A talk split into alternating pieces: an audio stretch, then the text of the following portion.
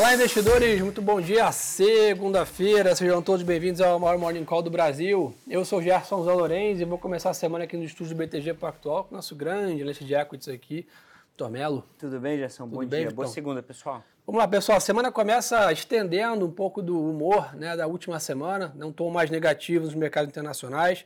O S&P aponta uma queda de 0,60, Londres, Eurostox na mesma linha, é 0,70, Nikkei também no Japão com 0,80 de queda. O mercado ainda muito de olho aqui na, na mesma retórica da semana passada, que é basicamente a escalada né, dos conflitos armados entre Israel e o Hamas, e somado também a preocupação toda com o cenário de inflação e juros altos do mundo todo. Então, nesse tema, o que a gente tem para atualizar né, é que aparentemente, em relação ao conflito armado no Oriente Médio, Israel teria adiado tá, a invasão terrestre a Gaza, que chegou a ser ventilada, que poderia acontecer na semana passada, e a ajuda humanitária começa a chegar na fronteira do Egito. Né? Então, acho que a grande questão nesse momento é que haja né, tanto a entrada de recursos quanto a saída né, das pessoas que têm interesse em deixar a região, para que eventualmente, quando né, acontecer essa invasão, você tenha menos né, efeitos colaterais, ali, sim, danos sim.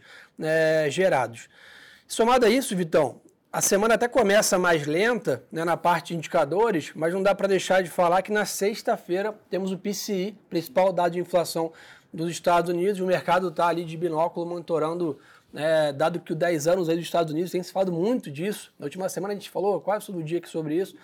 Está aí sendo o grande destaque e não é à toa hoje, com 10 bips de alto acima dos 5%. Sim, exato, Gerson. Bom dia, pessoal. É, acho que é nesse ponto, né, Gerson? A gente tem falado bastante sobre isso é, e vamos falar mais aqui hoje. Não tem muito como mudar essa temática, até porque a curva que chegou a ficar invertida, 80, 90 bips, né? principalmente o, o vértice de dois anos com 10 anos, o que historicamente foi sempre um grande é, e um importante uh, indicador de recessão. Na verdade, esse, é, essa curva ela já tem estado muito mais flat. Né? O 10 anos ele tem uh, aberto muito mais do que o 2 anos. O 2 anos ele abriu também, mas bem menos, perto de 15 bips, enquanto o 10 anos abriu apenas no último mês, é, só nesse mês né, de outubro, nesses 23 dias de outubro, perto de 40 bips. É, hoje a gente está com 10 anos mais alto desde 2007, é, já passamos dos 5%, enquanto dois anos ele está perto de, de 5,15 mais ou menos. Então a gente tem uma inversão hoje da curva bem menor do que já foi em períodos anteriores. É, hoje, quando a gente olha para a parte curta da curva e para de fato que o Fed fará o que o mercado entende que o Fed fará e a probabilidade de 98% de chance de uma manutenção da taxa de juros na próxima reunião uh, Praticamente o fim do ciclo. Né? Praticamente o fim do, o fim do ciclo, Gerson. E aí você fica extremamente dependente de, de data, né? O, os Fed speakers eles já estão em, em período de silêncio, é, mas você fica muito dependente dos dados, como você colocou o PCI, por exemplo, na sexta-feira, né, para acompanhar e para entender quais serão os próximos passos de política monetária, uma vez que a gente já tem visto uma restrição uh, a níveis muito importantes. Para dar um exemplo aqui, os pequenos negócios americanos, eles já estão tomando empréstimos a taxas maiores do que 10%, perto de 10, 11% ao ano, é, enquanto de 2015 a, até 2022, mais ou menos, sendo menor patamar em 2022, esses empréstimos eles eram de 5, 6% mais ou menos, Dobro. e agora você está com 11%, com custo de capital mais alto. Obviamente, quando isso acontece, o, que você, o efeito na economia é menos contratação, menor investimento, desaceleração econômica. Né? Então, esse é o patamar hoje que a gente se encontra. Obviamente, a gente ainda tem que acompanhar os dados é, para entender os próximos passos do Fed, mas é, eu diria que, que, que não seria nenhum absurdo o Fed parar nesse, nesse patamar atual, até porque o mercado na próxima reunião espera com 98% de probabilidade uma pausa, Gerson. E nessa linha, pessoal, o que levou o mercado a ter nessa probabilidade foi realmente essa escalada né, das curvas de juros lá fora. Né? Isso trouxe bem mais prêmio né, para tanto para, os títulos corporativos quanto os federais. E basicamente você traz também, se tira né, capital da economia quando você traz mais rentabilidade na parte do mercado financeiro. Para vocês terem uma ideia, pessoal, o nível de 10 anos que está hoje é o maior nível em 16 anos. Né? Então a gente não está falando de uma coisa que acontece toda semana, acontece uma vez por ano.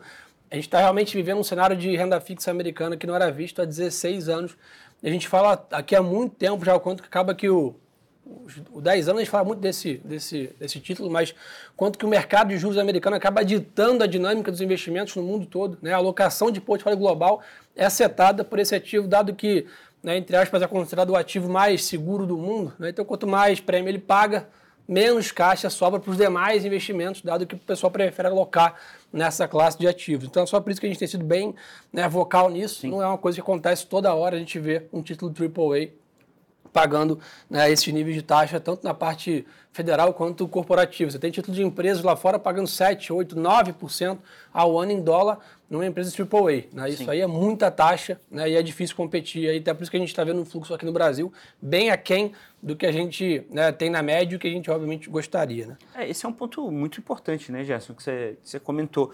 É, a gente acaba falando bastante sobre isso, até porque você tem um impacto global. Então, a gente vê, por exemplo, no, nos últimos meses que você teve uma saída de capital no Brasil, particularmente em agosto mais forte, em setembro uma continuidade, mas já bem mais fraca muito explicada pelo, pelo cenário global. A gente teve é, no nosso cenário interno aqui mudanças muito marginais em relação aos principais temas, enquanto no global a gente teve uma, uma escalada das taxas de juros de maneira muito relevante. Boa. E nessa linha, pessoal, notem aí, né, a semana vai estar bem carregada, tá? Então, qual, a gente tem PMI, né, da zona do euro na terça-feira, decisão do Banco Central Europeu e PIB dos Estados Unidos na quinta-feira e o PCI na sexta. Né? Então, terça quinta e sexta são dias aí de bastante né, movimentos aqui na parte tanto de política monetária quanto de dados. A gente não pode perder aí é, de ficar de olho. Nessa linha, na quarta-feira o Paulo também discursa em evento. Então a semana começa mais lenta, ainda absorvendo todo esse pessimismo que a gente comentou aqui dos conflitos armados, somado à preocupação de inflação e juros altos nos Estados Unidos.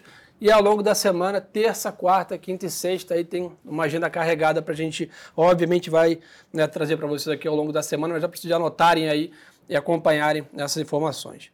Tivemos o primeiro turno das eleições presidenciais na Argentina, né, o segundo turno está decidido, vai acontecer no dia 19 de novembro e será né, disputado entre o Sérgio Massa, que teve 37% dos votos válidos, e o Javier Milei, que também ficou com 30%. Então, segundo turno definido para o dia 19 de novembro, eleições presidenciais na Argentina. Na parte de commodities, pessoal, que a gente está olhando, né? É importante a gente é, é, também ficar de olho. Hoje o petróleo dá uma trégua né, para os mercados, está negociando aí com 0,70 de queda né, bem próximo, 92 dólares aqui né, o barril. Minério de ferro tem uma leve alta, lembrando que caiu quase 4% na sexta-feira, a Vale teve um dia bem difícil no pregão aqui de sexta. Hoje tem um movimento ali de recuperação, né, o minério tem uma leve alta aqui é, para a gente ficar de olho. E Vitão, aproveitar que você está aqui, né? Tem um prazo de balanço lá fora bombando. Essa bombando. semana tem Microsoft, tem. tem Meta, tem Amazon, se eu não me engano. Tem, tem uma grande quantidade de companhias aí, né? Exatamente, exatamente. Acho que essa, essa e a próxima semana elas vão ser, são as semanas mais cheias. Até o dia 3 de novembro, 80% do S&P em market cap já divulgou. Essa semana a gente tem 168 divulgações de resultados, então pouca coisa para acompanhar, né? é, basicamente os setores que, que vão mais divulgar, que tem mais companhias divulgando, né, não em termos de market cap, mas em termos de quantidade individual de companhia, é o setor industrial. É, a gente tem essas três que você falou, além delas tem a Alphabet também, tem a GE, tem a Ford, então tem bastante empresa divulgando com muito tema importante sendo discutido, Gerson. É, Acho que aqui, e aí obviamente a gente vai acompanhar os principais resultados, a gente comenta também sempre sobre os principais resultados, mas tem muito tema para ser acompanhado. Né? Acho que o primeiro deles, e talvez o mais importante, é o S&P. Ele tem sido um índice é, basicamente centrado em, em, pouquíssimas empresas nesse ano, né? em sete empresas. É, o S&P está com uma alta de 11% no ano. Se você exclui essas sete principais empresas do índice, né, o S&P ele subiria só 0,6. Ele estaria em linha é, nominal ano contra ano, né? ou seja, é, é, em termos reais ele estaria perdendo. É, se a gente começa a considerar também é, a importância dessas ações no lucro do S&P, o valuation ele também se torna muito importante aqui nesse momento atual. É, além dessas discussões dessas empresas, Gerson, que a gente acha que vale acompanhar também, é, principalmente as, a, o, as divulgações de, de, resultados das montadoras por conta da greve nos Estados Unidos, né, e obviamente isso tem, tem um efeito importante também, é, a greve da UAW, e, então, esses aspectos aqui são os aspectos que a gente vai estar tá mais de perto acompanhando, Gerson. Boa. E nessa parte também do mercado global, pessoal, o Bitcoin apresenta mais um dia de alta hoje, está negociando acima de 30.500 dólares. E a expectativa aqui é a mesma da semana passada, é a aprovação do ETFs né, de criptos no mercado americano. Né? Então, vem ganhando corpo essas notícias aqui que tem motivado aí Bitcoin saindo dos 26 mil dólares para cima de 30 1.500 né, na última semana e hoje com mais 2% de alta. Então, pessoal, esse é um pouco do mercado global. O mercado amanhece sim no campo negativo, ainda refletindo a preocupação dos investidores com a escalada da renda fixa dos Estados Unidos, ainda um cenário bem complicado no Oriente Médio, e essa bateria grande de dados né, macroeconômicos, somado também à temporada de balanço que o Vitão comentou, cria esse ambiente de baixo apetite a risco. Né? Então, temos um bom resumo de início de semana global, é, ainda com mais aversão a risco. Para o Brasil, Vitão? Vamos lá? Vamos lá, pessoal. Aqui, obviamente, né, a gente está sofrendo essa, essa piora do mercado internacional, sem dúvida. Né? A gente até viu a performance do mercado aqui na sexta. Né? A semana passada inteira, praticamente, né, a gente sempre comenta isso aqui, apesar né, o Brasil está nesse ambiente globalizado e sofre essa saída de capital Sim né, dos emergentes na média também, até porque um dos grandes emergentes, que está a Rússia, por exemplo, também está numa situação crítica. Então a cesta de emergentes inteira foi prejudicada e somado ao pessimismo do primeiro semestre da China também, né, o mercado emergente, isso tudo criou um ambiente mais difícil para a gente receber capital internacional. Sem o fluxo estrangeiro, a gente fica também um mercado mais ilíquido que sofre né, essas pressões. Então a agenda começa mais vazia aqui no Brasil também, temos o tradicional Boletim Focus aqui de segunda-feira, mas fora isso, nenhum grande destaque na parte da agenda macroeconômica, mas quinta-feira, acho que é o grande destaque, PCA 15, acho que é o, vai provavelmente calibrar, né, ou terminar de calibrar as probabilidades das próximas duas reuniões do final do ano, acho que a reunião de novembro aí está muito bem precificada, aí mais uma queda de 50 bips. A de dezembro também, uma grande probabilidade, também uma queda de 50 bips. Mas os indicadores aí vão servir para ser o fiel da balança nessa discussão, né? É, exatamente, Gerson. Os indicadores eles vão servir para ser o fiel da balança, é exatamente o que você comentou. Né? De fato, a nossa perspectiva interna do nosso time macroeconômico aqui é ainda de dois cortes, é, de 50 pontos base em cada uma das reuniões ainda desse ano. Né? Então a gente terminaria o ano com uma Selic terminal de 11,75, dos 12,75 atual, mais dois cortes, a gente chegaria nesses 11,75. É, as discussões para o ano que vem elas se tornam ainda mais relevantes, obviamente. O mercado ele espera uma Selic para o fim de 24, né, do Boletim Focus. Eu nem vi o que saiu hoje de manhã, mas até semana passada, pelo menos, né, era de, de 9%. É, a nossa perspectiva interna é de uma Selic terminal de 9,5%. Então tem, a gente está um pouco mais hawkish aqui que o mercado. Obviamente os dados eles serão extremamente relevantes é, para esse dimensionamento dos, dos cortes. Obviamente aqui o, o, cenário global ele tem um impacto muito relevante né, nessa precificação. Né? É, é, só lembrar que há algum tempo atrás aqui chegou até, a gente comentou aqui até várias vezes, é, que a, a, composição dos riscos, a assimetria, ela parecia ser muito mais para um novo corte. Se, se, ou, se não fosse um corte de 50, qual seria a maior probabilidade? Né? Um outro corte de 25 um outro corte de 75? E a gente até entendia naquele momento que era de 75, Sim. justamente porque o, o, o cenário global ele favorecia isso também o interno. Hoje, com o cenário global mais apertado, a gente entende que o 50 está muito bem precificado aqui, tá, pessoal? Né? Então a gente, a gente tem que continuar acompanhando os dados até para entender como esses dados eles refletirão, por exemplo, em outros mercados. Né? É, mercado de equity, para dar um exemplo. A gente está entrando aqui na temporada de resultados. Semana agitada aqui. Semana, semana extremamente agitada. A gente começa já a entrar na, na temporada de resultados. Semana que vem, cada vez um pouco mais. É, e o que vai começando a chamar atenção são exatamente como que esse impacto das taxas de juros vai permear alguns setores, né? principalmente setores que são bond proxy é, que estruturalmente e operacionalmente eles têm performado muito bem.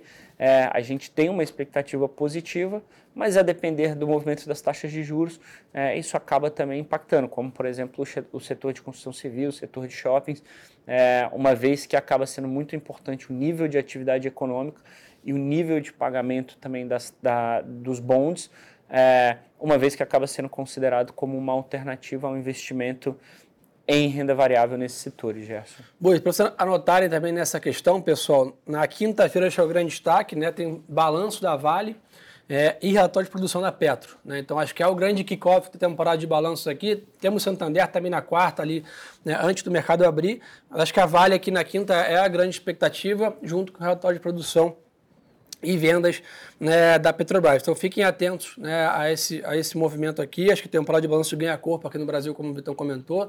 E a gente, obviamente, vai ter mais essa questão micro agora para ficar é, de olho. presidente do Banco Central, Roberto Campos Neto, e o senhor da Petrobras, Gilson, participam de evento em São Paulo a partir das 3 horas da tarde, então pode ter alguma declaração em relação a isso. E o que chama a atenção de novo, pessoal, a gente volta agora a monitorar Brasília bem de perto. Né, a expectativa é que a tributação dos fundos exclusivos e né, empresas offshore podem ser votadas amanhã, né, com a volta do presidente da Câmara, Arthur Lira, e a expectativa é que também avancem os debates sobre a reforma tributária, que a expectativa, a primeira né, grande pauta seria no dia 7 de novembro, é a expectativa. Então, acho que agora, né, daqui para frente, até o final ali de novembro, primeira semana de dezembro, então, um mês e meio, dois Sim. meses, é a reta final aqui né, das pautas dos avanços em Brasília. O mercado está com uma grande expectativa aqui de avanços aqui nessas principais pautas, até para ter uma visão clara do quadro fiscal, que acho que é um ponto importante, né, ali a meta né, de, de, das contas públicas aqui, a questão do déficit zero está sendo bem discutida. E a outra questão também é essa sinalização de avanços né, de pautas importantes em Brasília que pode extravar né, fluxo. A gente olha o valuation, né, olha de todos os prismas possíveis Todos. e parece estar barato, é. mas falta o trigger, né? Falta, Gerson, falta o trigger. É, sempre, essa é uma discussão que é, é bem relevante, é muito importante. Né? É, obviamente, quando você tem um cenário que favorece, ele é um cenário é muito mais, muito mais fácil de você investir. Né? Em contrapartida também, é, esse market time, a gente aqui, pelo menos, a gente não é bom nisso, a gente nunca, nunca acerta o tempo da, de, de entrar e de sair, então a gente tenta encontrar métricas que que nos digam se o, se o valor da bolsa está barato ou não está. E para onde quer que a gente olhe hoje, a gente acha que a bolsa brasileira, é, em uma maneira consolidada, ela está muito barata. É, os valuations eles são extremamente atrativos. O earnings yield aqui no Brasil, mesmo com essa subida recente das taxas de juros explicado é, pela dinâmica global, também continua muito atrativo. É, então a gente continua aqui bastante otimista com a bolsa brasileira, até pelo, por um ambiente doméstico. É, muito menos difícil do que já foi em alguns momentos no passado. Né? Então, a gente acha aqui que esse investimento em Bolsa Brasil, apesar de, de recentemente explicado por um cenário macroeconômico global e até geopolítico né, uhum. né, recente global mais difícil, é, é, a gente acha que a Bolsa Brasileira ela é um investimento positivo. Obviamente que quando a gente abre a Bolsa Brasileira, a gente tem setores de preferência. É, hoje, talvez um setor que ele é um pouco que esteja mais pressionado é, é, o varejo. O varejo, sem dúvida nenhuma, ele tem ventos contrários, tanto do ponto de vista microeconômico quanto do ponto de vista macroeconômico. Contrapartida, quando a gente olha, por exemplo, um setor como eu comentei aqui, de shoppings, ele parece um setor que, que tem uma atratividade um pouco maior. Então, enfim, acho que a gente abre a bolsa, tem setores que a gente prefere, obviamente, mas de um ponto de vista consolidado também, a bolsa nos parece um investimento bastante interessante para o momento atual, Gerson. Boa, então, turma, acho que resumo da ópera é esse, tá? O mercado ainda tem sinal de alerta lá fora, né? Há 10 anos os Estados Unidos acima de 5%, o maior patamar nos últimos 16 anos. Aqui no Brasil a gente volta a ficar de olho na parte da agenda política em Brasília e a grande bateria de dados que eu adiantei para vocês. E sem esquecer da temporada de balanços. Aqui então, lá fora, né? Isso aí, obrigado pela parceria. Valeu, Gerson. Turma, quem quiser mais conteúdo, aproveita, segue a gente nas redes sociais, Gerson Zon Lorenzi, e aproveita e compartilhe também o nosso Morning Call, nossa maior live do mercado financeiro aqui, graças à confiança de vocês. Nosso muito obrigado, compartilha com os colegas aqui. Uma ótima semana de negócios pra gente. E lembrem-se, pessoal, que o melhor ativo é sempre a boa informação. Um abraço. Até mais, pessoal.